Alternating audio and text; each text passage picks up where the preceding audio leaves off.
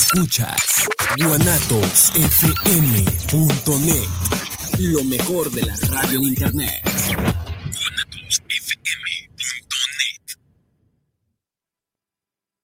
Escúchenos todos los miércoles de 3 a 4 de la tarde por Guanatos FM. Tenemos una cita, no faltes. Con reunión. Guanatos FM siempre a la vanguardia. Ahora, si te perdiste nuestra programación, también podrás escucharla a través de la plataforma Spotify. Ya lo sabes, porque en Guanatos FM nuestros escuchas son lo más importante www.guanatosfm.net, líder mundial. Los comentarios vertidos en este medio de comunicación son de exclusiva responsabilidad de quienes las emiten y no representan necesariamente el pensamiento ni la línea de guanatosfm.net.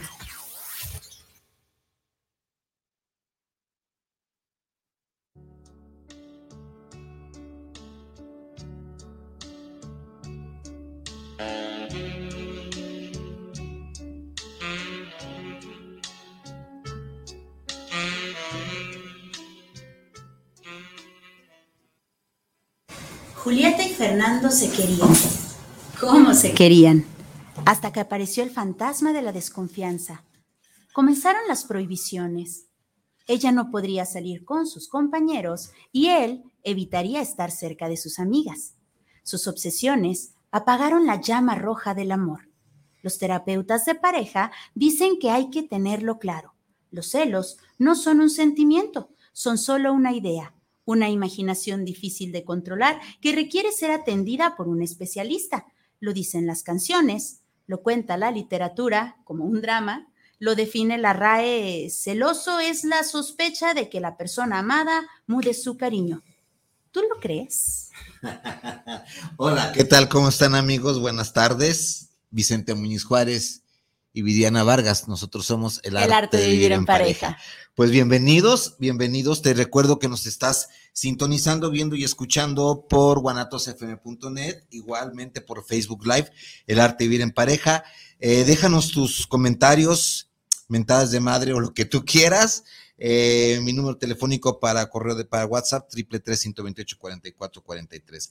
Hoy terminamos, espero, este es el tercer programa. la semana pasada no estuvimos con ustedes porque hay 6 de septiembre y nos fuimos a echarle gritos a, Viva AMLO, hijos de la tal por cual. Entonces, este, pues nos dimos ese espacio pero hoy terminamos con esta serie, es el tercer programa, el cuarto programa sobre los celos. Déjenme decirles por qué y a quién tenemos aquí.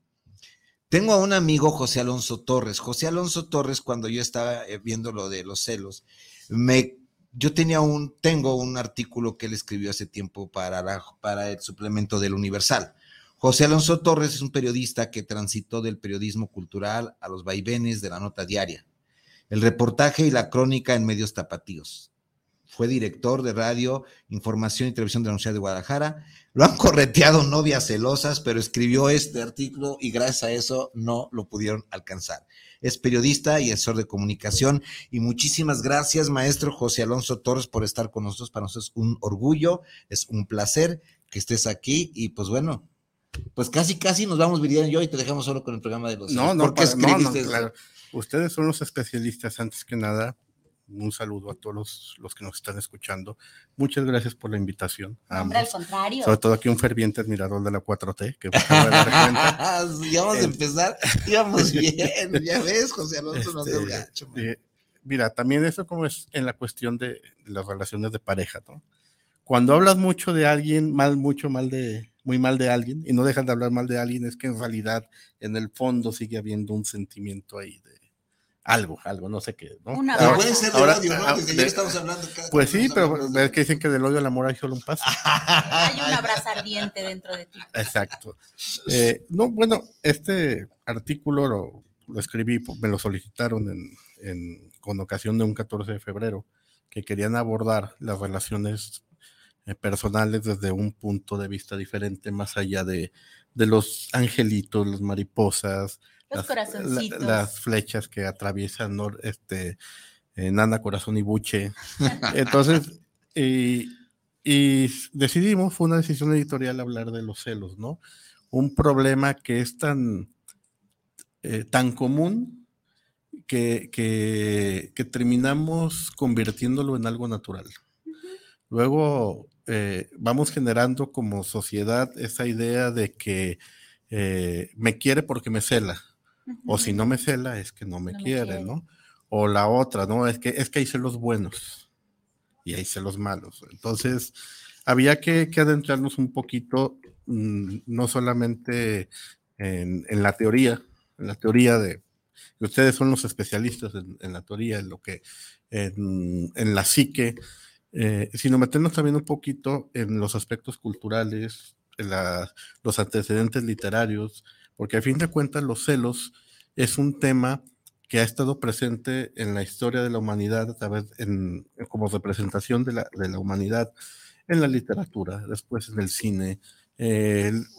muchas de las grandes obras de todos los tiempos literarias se basan precisamente en, historias de, celos.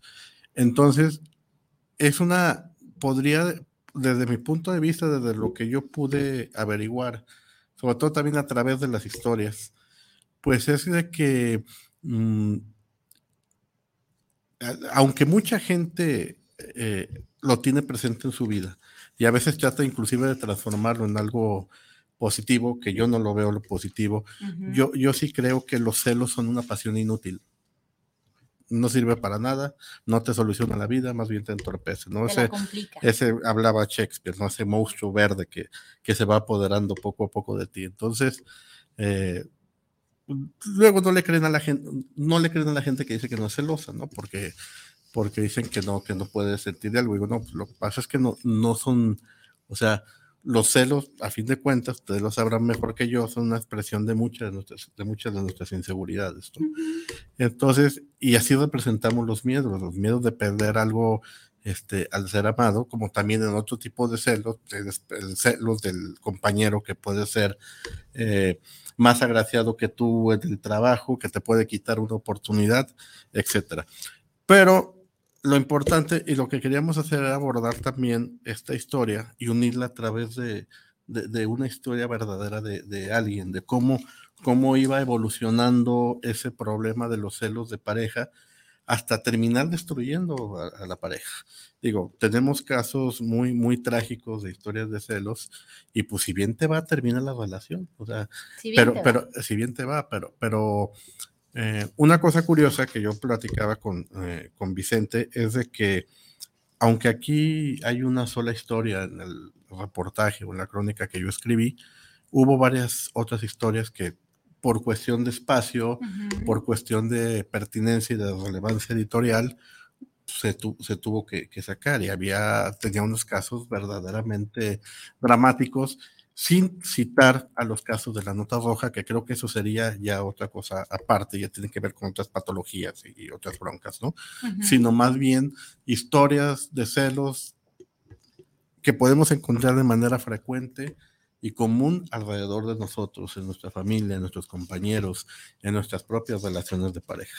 Entonces, por eso le, dimos ese enfoque, en este caso hablando de la historia de una pareja de estudiantes de medicina, que fue la que, obviamente los nombres están cambiados, eh, y, que fue como, como se fue ejemplificando cómo los, los celos pueden destruir a una, a una pareja que muchos suponían ideal. Sí, claro, y que a veces normalizamos, como comentas, ¿no? Normalizamos que el, celo es algo bonito y romántico hasta cierto punto, ¿verdad, Vicente? Sí, eh, eh, tomando, tomando algo de, él, de José Alonso, la desconfianza como un tumor crece y da paso a la paranoia. La falta de autoestima nos hace pensar que la persona con la que estamos desea estar con otra, que muchas veces solo existe en nuestra imaginación nuestro imaginario nos llena de muchas eh, basura. Iba a decir pendejadas, pero aquí no se puede decir eso, no, no, pero nos llena el imaginario, ¿no? La angustia de, esta historia de Fernando se apoderaba. Si Julieta salía a tomarse un café o una cerveza con sus compañeros de la universidad, era porque alguno de ellos le gustaba. El día en que su novia fue elegida como líder estudiantil, él explotó porque hubo en uno que la abrazó muy fuerte durante el festejo. No quiero que le hables a este, no quiero que salgas en la noche con tus amigos. Julieta no solo obedeció las órdenes, sino que contrató. Pues entonces no quiero que tú hables con esas amigas coquetas que tienes. ¿Que no te basta conmigo? Semana tras semana había una nueva prohibición, ¿sí? Esto, esto nos habla de historias de prohibición. Y más adelante vemos, ¿y por qué te prohíbo? Porque me, me, creo, me creo uh, lo que hemos hablado mucho aquí es, me creo dueño de ti. Y no es posible que un ser humano sea propia de alguien, ¿sí? ¿Estás de acuerdo? Y por ahí va tus, tus, historias, ¿no? Y esta historia de Fernanda y de, Fernando y, Julieta, ¿no? Así es, porque siempre, o sea, ese, esa, esa sensación o esa percepción eh, creada muchas veces desde el propio seno familiar de que nuestra pareja nos pertenece, bajo ese, esa máxima de eh, yo soy tuyo y tú eres mía, y que a fin de cuentas pues es parte de ese chantaje emocional en que buscamos, eh, en que extorsionamos emocional o sentimentalmente a las personas que decimos querer. Entonces, em, digo, siempre ha persistido eh, esa, mm, esa ansia por, por tratar de controlar a, la, a, la, otra persona, no en todos los casos, obviamente hay excepciones, pero culturalmente hablando, pues somos, nosotros venimos de una, de, de una cultura que inclusive a través del cine se, siempre se maneja la, la, la idea de, del, del, macho dominante que controla y que, y que con un movimiento de cejas puede, puede manipular a placer a, a su amada. ¿no? Entonces, eh, vamos vamos nosotros perpetuando ese, esas conductas, esas desviaciones de la conducta, si se me permite la, expresión, a, nuestro antojo, porque a fin de cuentas mm, somos, somos personas, somos una cultura donde usamos la exclusividad como un chantaje. Más por nuestro miedo a que nos quiten lo que, lo que queremos, que por el temor o la previsión de que, de que nosotros seamos los que vayamos a ejercer esa traición entre, entre comillas. ¿no? En, alguna, en alguna parte del reportaje hablaba de un caso de, de una que me dijo una de las terapeutas que entrevisté que decía que tenía una pareja donde él estaba absolutamente convencido de que su esposa le estaba poniendo los cuernos. Entonces, después de, de, de y de, hablar y de ver, o sea, que, que, era una cuestión absurda, que en realidad no, no tenía ningún indicio ni ninguna señal de que le hubieran puesto los cuernos, decía, ok, acepto que no me, que no me engañaste, ahora tú acepta que has querido hacerlo. Ay, no es cierto. Sí, entonces la, la, este, esta paranoia que tenemos, donde además yo siempre digo que terminamos haciendo más inteligentes a, las personas que nos celan, ¿no? Porque eh, a las personas que celamos, porque vamos, vamos construyendo escenarios donde todo el mundo es cómplice en contra de, nosotros, ¿no? Entonces, no es que no me estés poniendo, poniendo una, colocando una cornamenta de venado, sino no te he cachado es porque no te, no o porque lo has, lo has hecho demasiado bien. Entonces, no, no te he podido atrapar. No es que no lo hagas, es que no te he, no te he atrapado. O sea, que has borrado evidencias. más. ¿Eh? Has borrado perfectamente evidencias. No, no, no, pues, exacto. Sí, claro, eh, pero, además se va haciendo una conspiración porque luego involucras, no, seguramente tu mamá ya está de acuerdo y seguramente tus, tus amigotes o tus amigotas te hacen el paro para taparle. claro. Entonces, eh, y, así, y así vamos por el mundo, ¿no? Que incluso Siendo miserables. ideas en el otro que ni se le ocurrían y le pones estas ideas y no, y si sí, ¿será? ¿No? Y empiezas a pensar cosas que ni se te habían ocurrido. Sí, o, sentimos celos y sentimos y de repente también tenemos celos de las tradiciones del pensamiento. Te cuento otro caso. Una chava que ya vivía con el novio y de vez en cuando él le decía, a ver, quítate las pantaletas. Mm, Porque quería ver si estaban húmedas, a ver si ella se había excitado. Mientras no estaba con él. De ese nivel. Peor si las hubiera olido, pero bueno, luego. de ese nivel. Híjole, qué Es que el celoso comienza a tejer telarañas en su subconsciente y a ponerle trampas a su pareja. bien lo dice en tu artículo, invente escenarios y situaciones y si no logra conseguir el objetivo de atrapar a su pareja con las manos en la masa o en las manos del prójimo, en lugar de abandonar la idea de la infidelidad, prefiere creer que los amantes furtivos son tan inteligentes que han descubierto de antemano los planes del celoso. Dice José Alonso, por lo que hay que ser más astuto, más estratega, ya que las traiciones se incuban en la profundidad de las pasiones humanas. O sea, es, e, e, esto desde el, desde el punto de vista terapéutico, desde el punto de vista de la terapia sistémica, esto es la autoprofecía cumplidora. El celoso empieza a mostrar el celo, te lo empieza a decir, luego después te empieza a hurgar, lo dejas que hurgue, que busque, no encuentra, y después te pide perdón. Ya que te pidió perdón, y te amo, te adoro, y discúlpame, eres lo mejor de mi vida y no te quiero perder. Pero en un momento dado, llega incluso a que se tiene que romper esto, o se rompe en pleito, o se rompe en que, tan, como dice el dicho, tanto va el cántaro al pozo hasta que se queda adentro. Y esta está la profecía autocumplidora. Y cuando se cumple la profecía, el celoso le dice, yo te lo dije, te lo dije, Michi Alonso, que desde, desde hace tres años o cuatro años, pues espérate, papacito, fue hace dos, no, no, no, no, no, yo te lo dije, desde que te vi, sí, porque es tanto nuestro, nuestra mente inconsciente nos juega eh, eh, en esta trampa que nos ponemos y de repente dices, ok, tu mente inconsciente dice, pues vamos atorándole, tanto va, pues ahora tienes, tiene por qué ser así. Si lo empiezas a ver bonito. o le empiezas a encontrar algún chiste. Sí, digo, no, pues bonitos los changos, ¿no? por algo, por algo me dice que, que, le estoy poniendo el cuerno, ¿no? Algo le ha visto esta persona que no le he visto yo. Y entonces empiezas como, ¿cómo hacer esta profecía? Sí, y se tiene que cumplir. Seguimos, maestro, ¿cómo es? ¿Y, qué más encontraste entonces en, todo esto tu eh, investigación periodística para hablar de los, de los celos?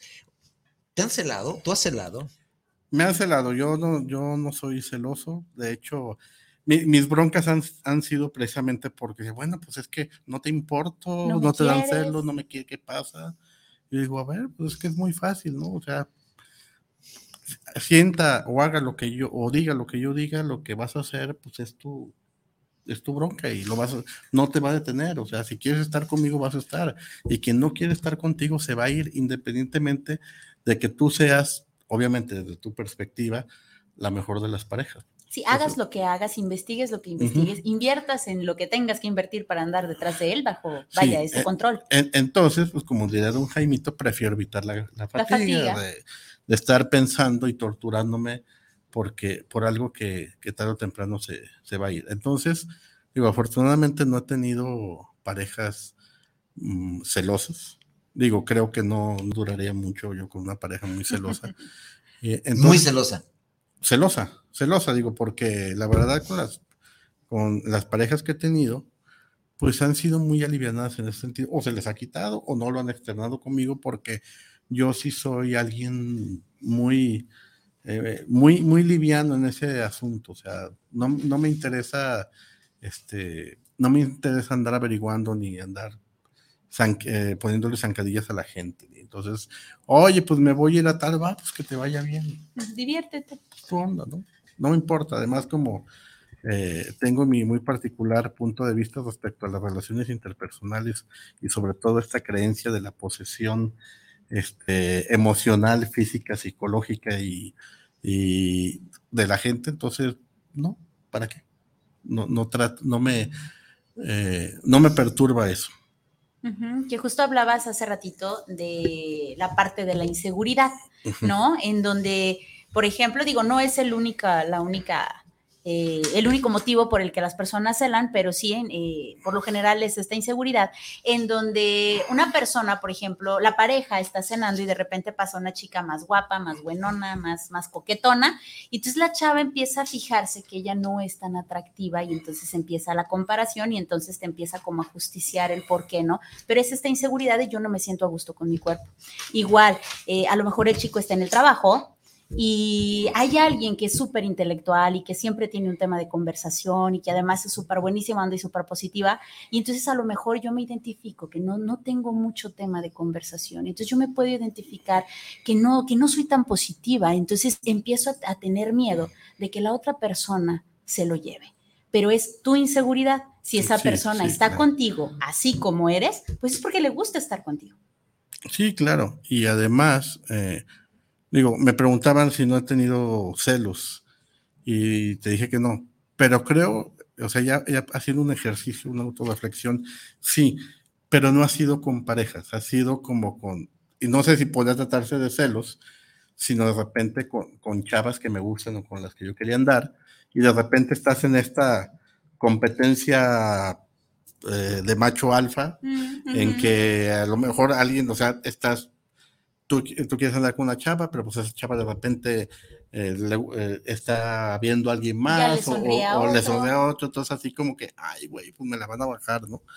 Entonces, no sé si sean propiamente celos o, o sea una manifestación de este, de este sentimiento de, de, derrota masculina que también tanto se nos ha inculcado a, a nosotros, ¿no? Sí, de eso le sabe muy bien Vicente, ¿verdad, Vicente? ¿De qué? Porque me, han, porque me han inculcado a mí esto de lo No, no, porque eres hombre, yo no ah. puedo decir eso.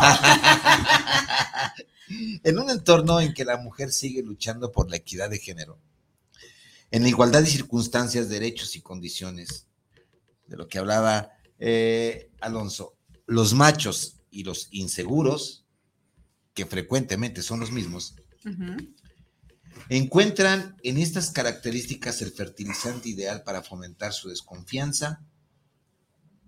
Y esto es, eh, eh, eh, este José Alonso, en, su, en su artículo de hace años, dice, ¿qué tan celosos somos los mexicanos?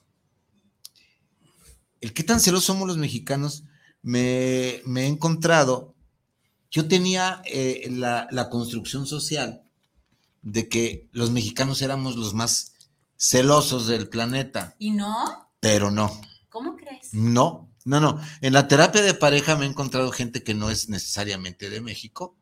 Eh, no digo de dónde porque si no, entonces, este, ventaneo, pero no del país. Y he encontrado gente celosa.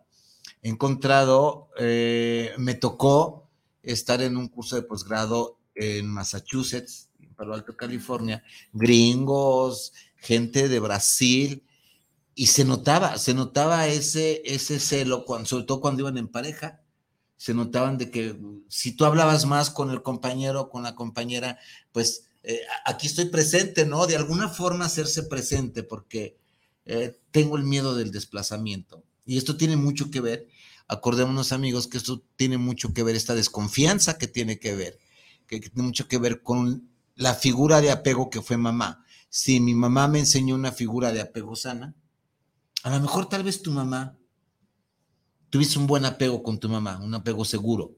Y eso te enseñó, el apego seguro enseña la confianza en el mundo. Y eso te enseñó a no tenérselo. Probablemente, a lo mejor no, por tu mirada así como que dices, no, pues yo no tuve muy buen, pues no vamos a hablar de tu infancia aquí, pero, pero sí este, se cree eh, que dependiendo del tipo de apego que tengas con tu eh, mamá de origen, o sea, con la que te creó primero, te crió, luego te creó, si ella te da este libertad de ir a explorar, cuando tengas tus parejas, no vas a mostrar ese celo y esa posesión tan arraigada.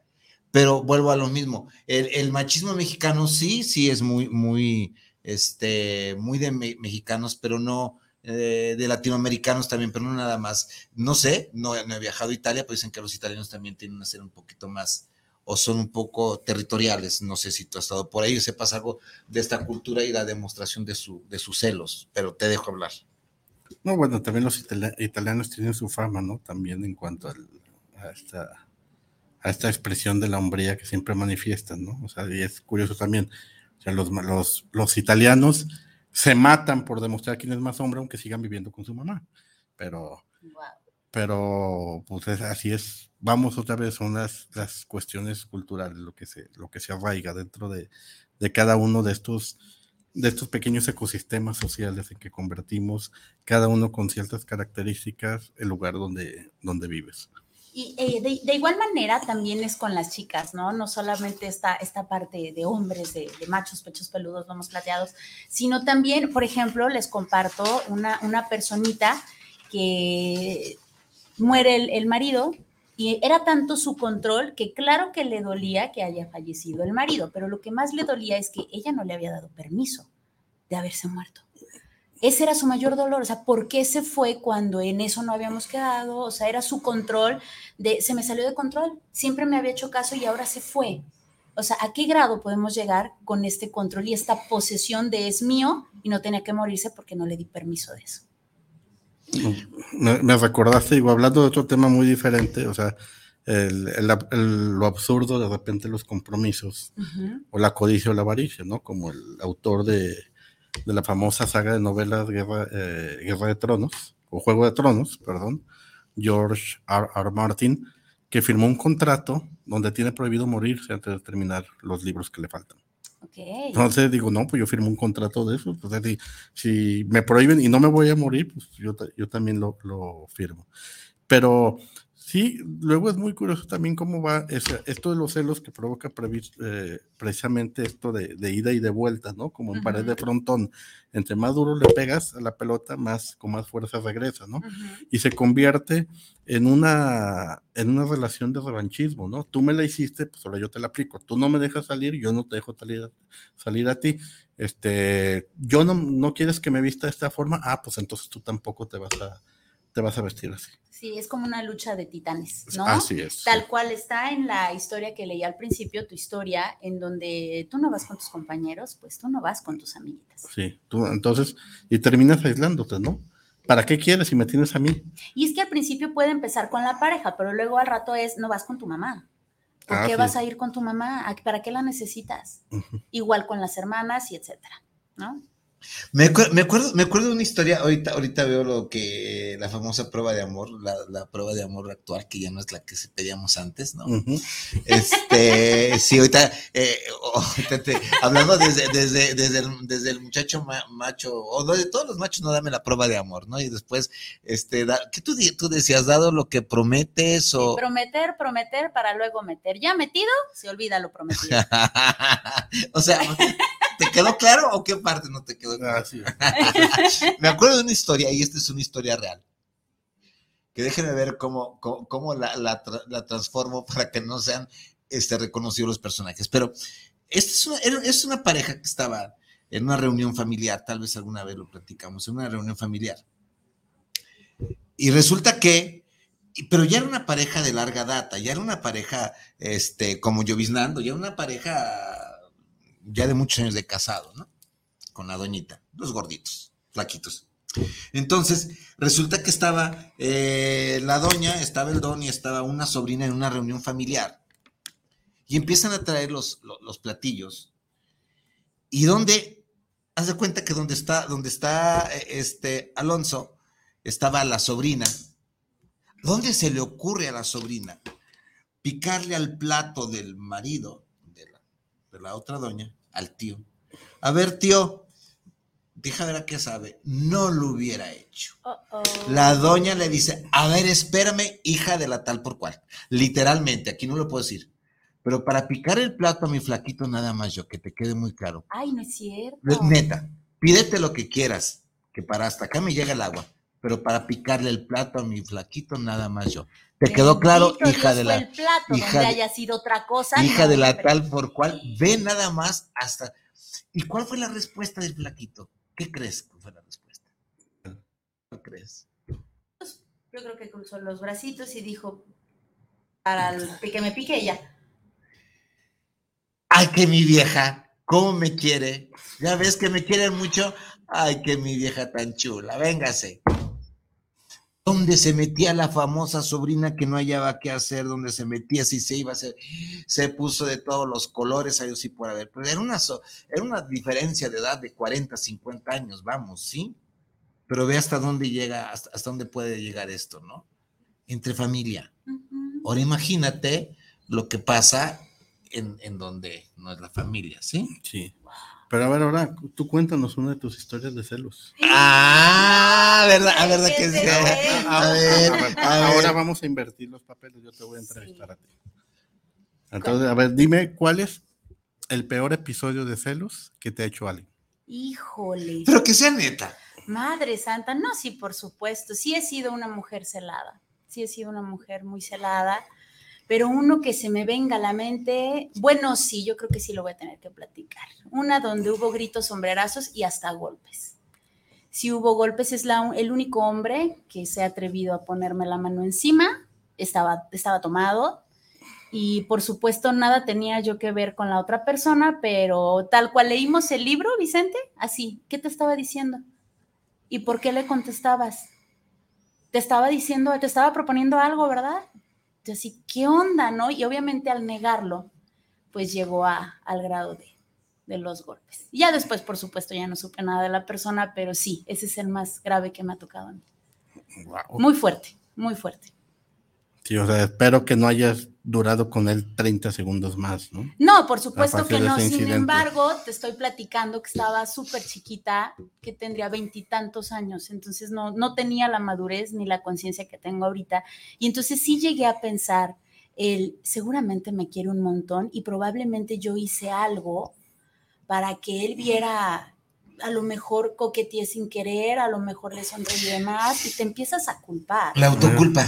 Sí, te empiezas a culpar y dices, historia, ¿no? seguramente me merecía el trancazo que me dio, ¿no? Al principio eso piensas, y, porque obviamente no te la esperas de, ese hombre que amas tanto, no te la esperas y te quedas helada, te quedas así como de, ¡Ah! no, sí, sí se atrevió a pegarme, seguramente algo hice muy malo.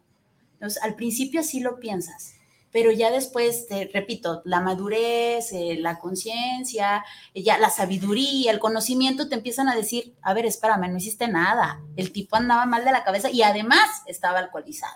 Entonces...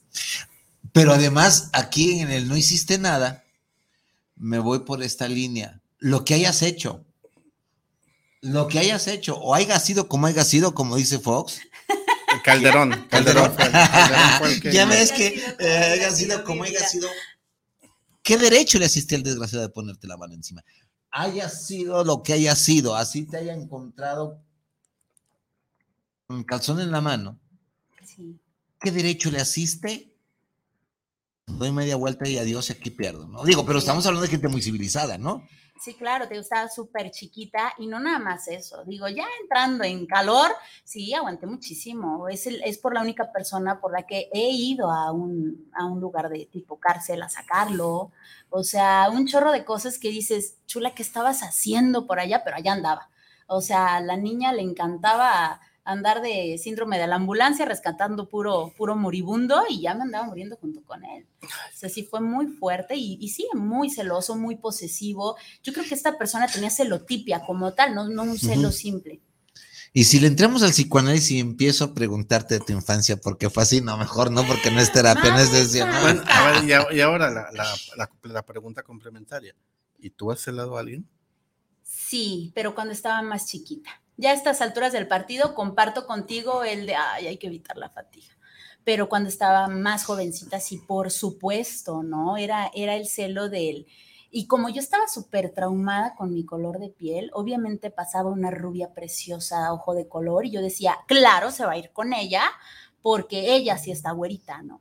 Entonces, sí, sobre todo era esta carencia eh, de amor propio, esta pues esta conciencia del, pues da igual el color de piel, pero yo traía ese trauma cuando estaba muy chiquita. Entonces sí, era, era sobre todo por lo que yo celaba. De lo demás, me daba igual, pero en especial en eso sí. Sí, sí, sí. No, no pasó del pancho. No pasó al grito, al sombrerazo y al trompón, no. Nada más fue el, sí, seguramente. Mucho grito y poca ópera. Ándale, nada más. Muchachos, ya hicieron que me balconeara. Les toca.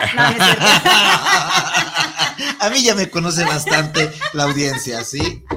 Pedir a la pareja una prueba de amor. En aquel tiempo, en mis tiempos era, pues, este, pedirle algo más que un simple beso, ¿no? Así es. Sí, algo más que una simple mano por ahí, por, por, por zona pudenda. Ahora, pedir a la pareja una prueba de amor consiste en preguntarle sus contraseñas de correo electrónico, del Face, del Face, de tu, eh, esta pendejada que tanto, este celular, déjalo ahí abierto. Eh, en México existen, eh, cuando, cuando Alonso escribió este artículo, existían 25.6 millones de usuarios de Facebook y más de 4 millones de cuentas de Twitter. Todavía no, se ahora, ahora ya hay más de 70 millones de cuentas de, de Facebook. ¿Y de Twitter? No, debe, no, más de 90 millones de cuentas de Facebook. Y de Twitter debe estar arriba de los 20 millones de usuarios. Fíjate, en, en 10 años, ¿no? Todavía no se ha realizado investigaciones acerca de la influencia de estas redes de la, desunión de las parejas. Déjenme decirles esto, cuando Alonso escribió este artículo en la revista para el Universal, él decía que todavía no se sabe acerca de lo que las redes influyen en la desunión de las parejas.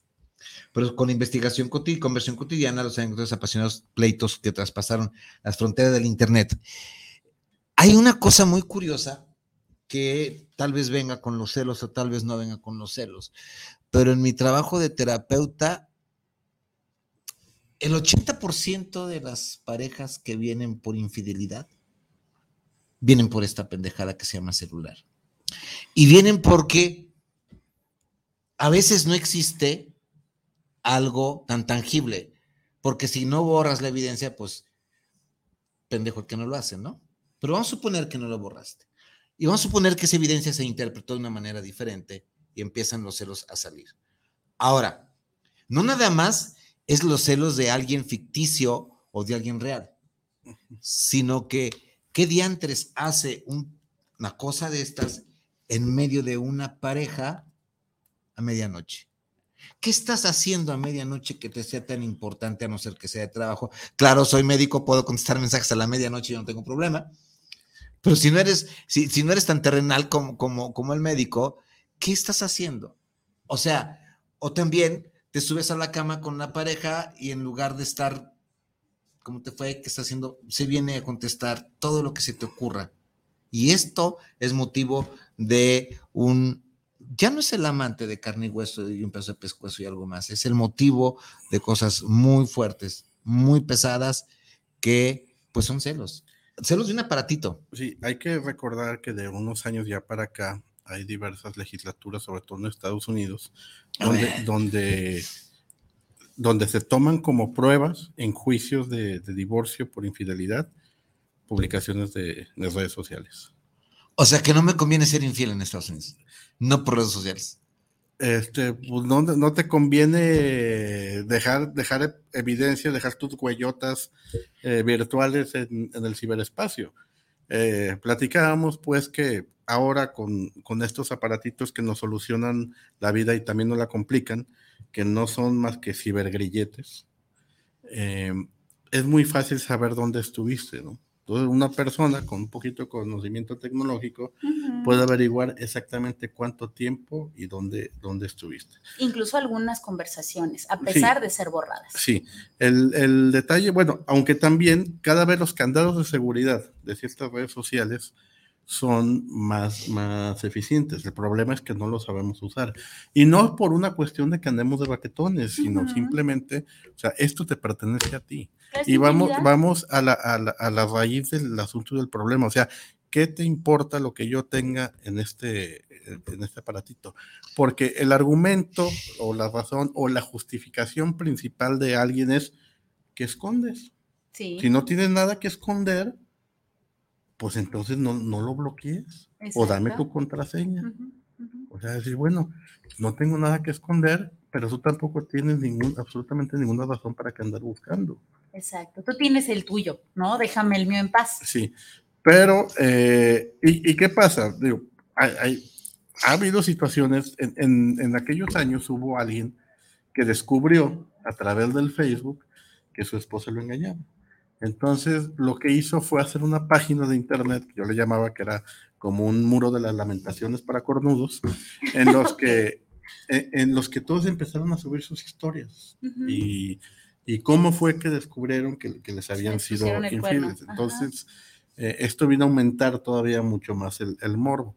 Pero ¿cuál es el problema? Es que o sea, las redes sociales que nos acercan todo y de repente resucitan cosas de nuestro pasado que para alguno puede significar un riesgo, ¿no? El que te topes con la novia de la secundaria, la novia, tu crush de la preparatoria, este, o a la que te frenzonó en, este, por el, como elemento gacho en aquel entonces y ahora está divorciada, tiene tres hijos y quiere hacer su vida con el tipo noble de la secundaria. Entonces, eh, también eh, las redes, ¿no? Y, pero ahora, ahora la discusión es, es, ¿por qué te puso like esa fulana?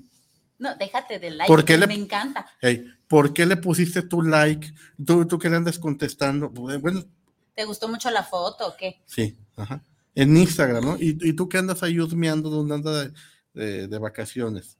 O, entonces, es, es terrible. O sea, para las personas que tienen celotipia o que, o que son muy inseguras, sí, sí, sí, es terrible este tipo de, circunstancias, ¿no? Estar siendo bombardeados todo el momento, porque además es algo difícil de, controlar.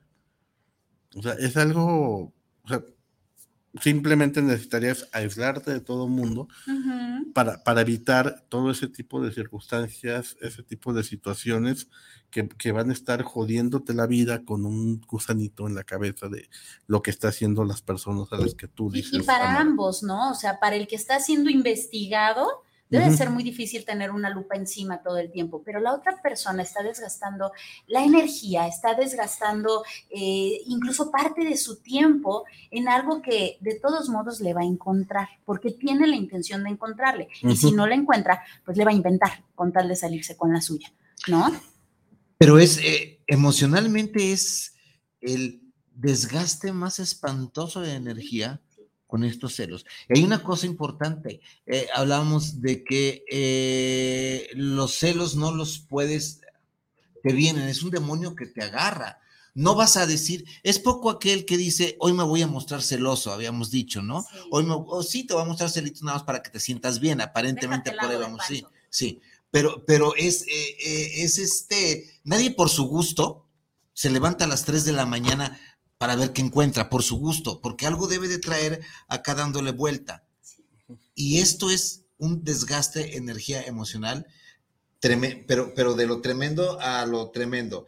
Eh, un poquito, hija Estela, saludos desde de Montería, Colombia. Hola, saludos, parceritos. A ver, Saludos, parceritos, saludos. Y el saber manejar los celos es un arte y una inteligencia. Muchas gracias, dije Estela, parceritos. Es, Parce, ¿no? O sea, amigos. cuates, amigos, compas, ¿no? Sí. Órale, gracias desde Colombia.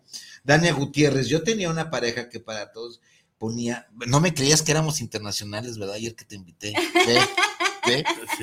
Dania Gutiérrez, yo tenía una pareja que para todo ponía boca abajo su celular. Llegó a golpearme por los celos, incluso no me dejaba maquillar. Mm. Espero, Dania Gutiérrez, que no te haya durado mucho y que hayas mandado mucho, ya sabes ahora. Sí, que ya se ha pasado, ¿no? Sí, Raimundo García, saludos del doctor Vicente Aviri Vargas, el invitado especial, qué gusto poder escuchar un tema de los celos. Eh, Miguel Ángel Flores, saludos de, para los tres, excelente programa que está teniendo sobre los celos. Fernanda Morales, saludos patrios, aunque es una repetición, aquí estamos. Ah, es que el programa pasado que no venimos son de aquí para arriba son repeticiones. Fernanda Morales, Rodolfo Martínez nos vio en repetición, Carla Vázquez, a los felices patrias. Estaba, estaba yo en el grito, ya me digo con AMLO, porque si no, los dice que yo adoro AMLO y de veras que no.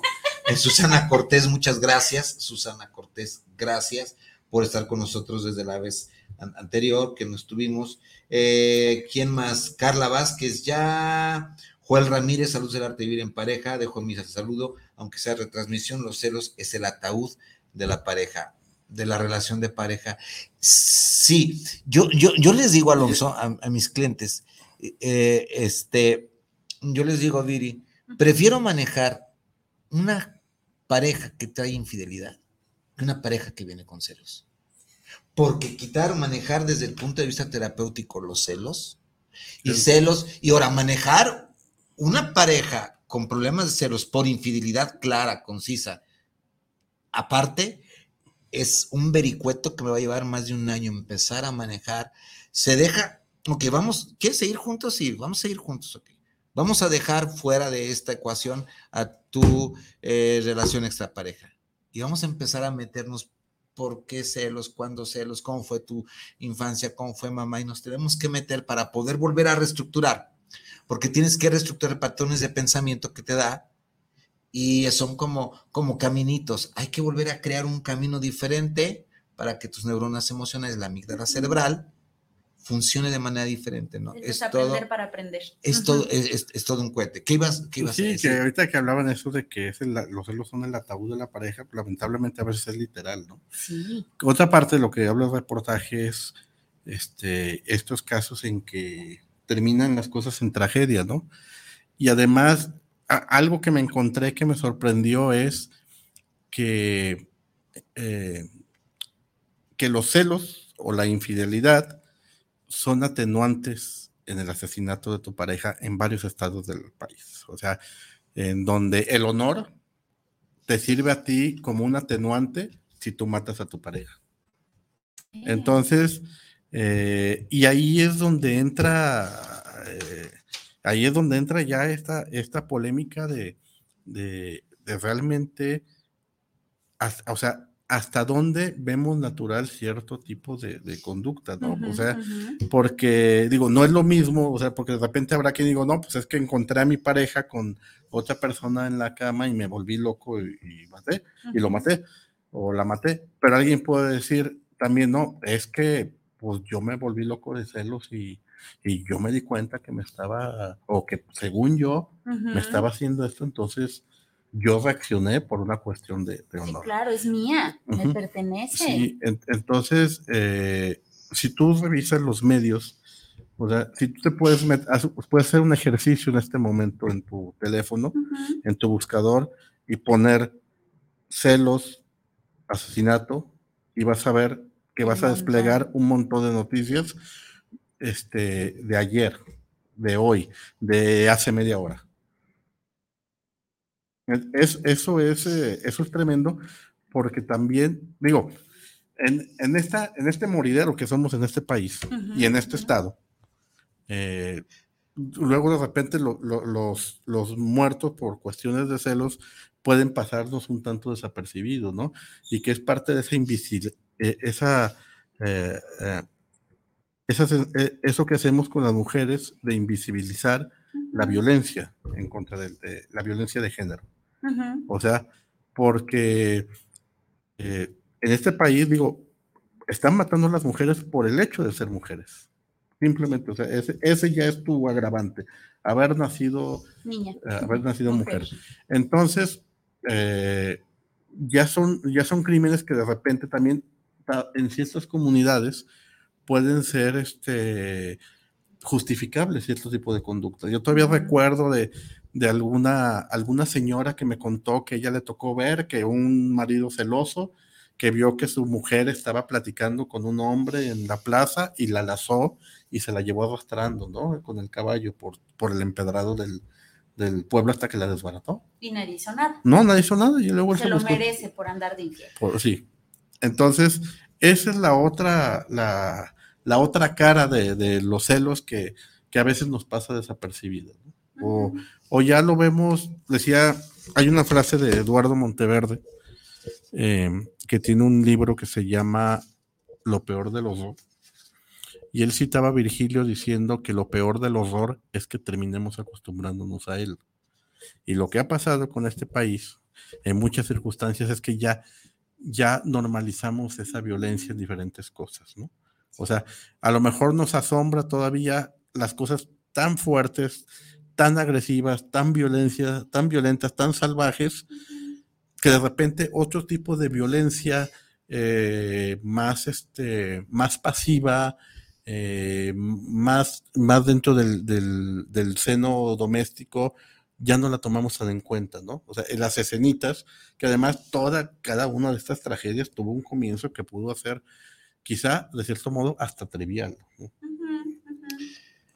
Luis Ángel Meraz Ríos, eh, doctor Luis Ángel Meraz Ríos, mi, hermano, mi amigo. Gracias, interesante su programa. Felicitaciones para los tres. Gaby Godínez García, saludos. Raimundo Calderón Sánchez, querido amigo, espero que todo esté bien contigo en la Ciudad de México. Eh, mi maestro, eh, de acuerdo, el celo, dice el, psicólogo, terapeuta, no creo que sea evidencia del amor de acuerdísimo. Raimundo Calderón Sánchez, buenas tardes. Magdiel Gómez Muñiz, ese, ese trío es excepcional, ese trío es excepcional. Saludos cordiales y un abrazo para los tres. Gracias, Mag. Ya nos hacía falta, Magdiel, ¿eh? Raimundo, hermano, que te sigas mejorando. Eh, ingeniero Fidel Matus, saludos para el programa desde Jalapa, Veracruz. Saludos para llevar a ese tema sobre los celos. Ah, Qué bueno, ingeniero Matos. Déjenme recordarles que me decía el productor, dueño de esta estación y todo lo demás, el ingeniero eh, Trejo me decía que estamos a partir de ya en Buducán. A ver, es una televisora Buducán TV en Veracruz. Budokan, ya, de arte marcial. Budokan TV, ya desde Veracruz nos estamos enlazando también.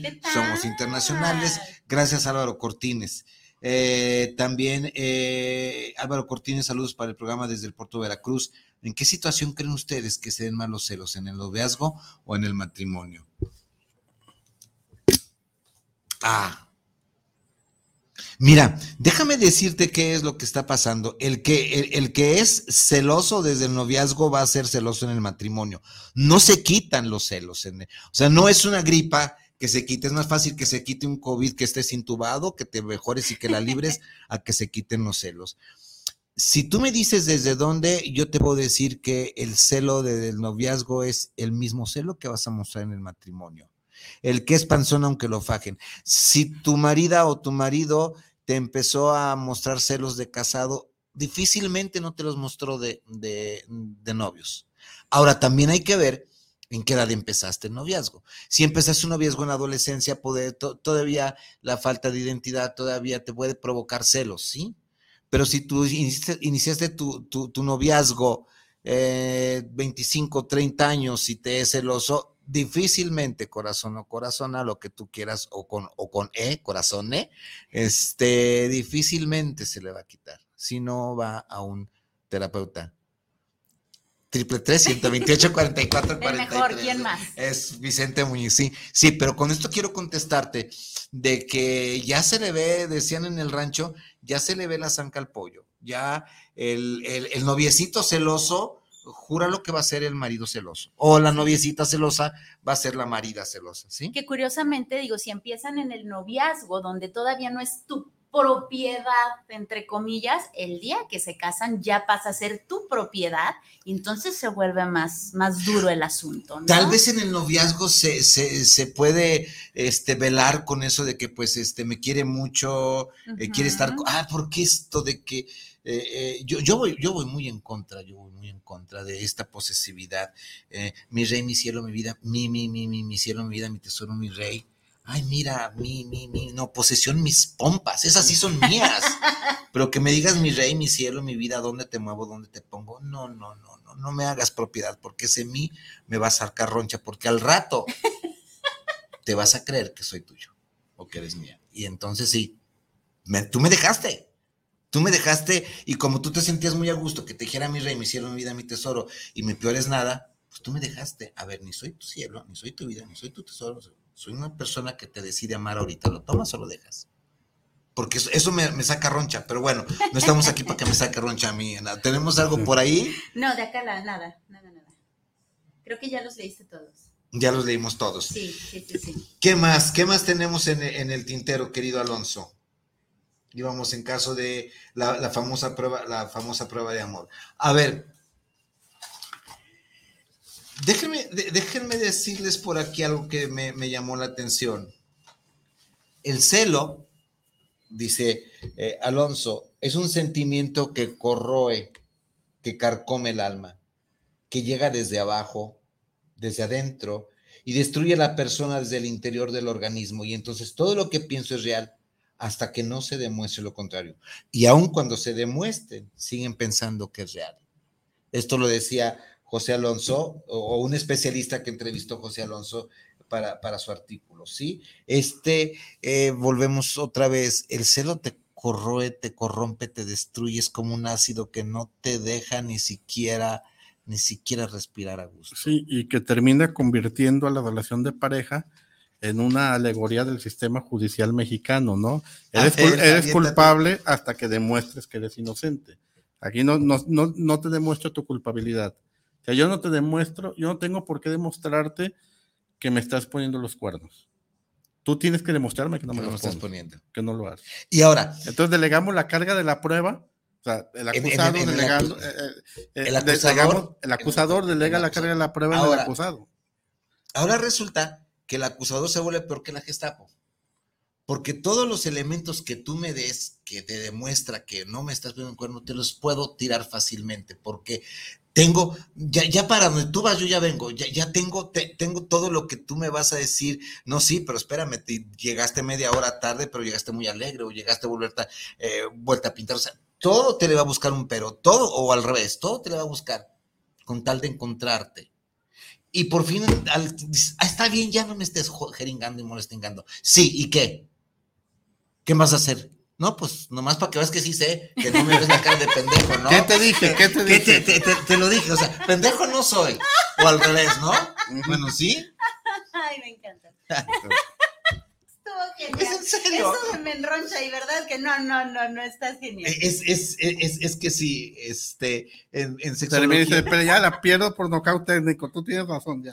Eh, cuando estábamos en, sol, en, en, estaba yo estudiando la maestría en sexología humana en sexología, el MI, Dije, a ver, entonces espérame, ¿cómo voy a cambiar a que Alonso y yo somos, eh, es mi pareja? Solamente Alonso y yo somos pareja, no es mi pareja, no es mi marido, no es mi rey, no es mi reina, ¿sí? Fulana y fulano, ahorita somos pareja. Si es que quieres presentarlos, porque esto de que, bueno, ya conoce a la esposa, la marida, así, así, o él, esto te evita mucho sentirse, sentirse un objeto, ¿no? Ahora es curioso, me meto así tantito porque ya me anda por meterme. En, el erotismo de la pareja, según Esther Perel, ahí sí se vale el mí. Mi cosa, sí, esto te aumenta mucho el erotismo. Se vale que objetivices a la persona. Decía que no, no, no le quites la, forma de sujeto, pero en, en, el, erotismo de la pareja sí se vale y es, es muy benigno que lo cosifiques, mi cosita, ahí sí se vale, tal vez es el único campo que se valga porque le da sabor al caldo, ¿no? Y nada más. Eh, pues sí, pues no sé, digo.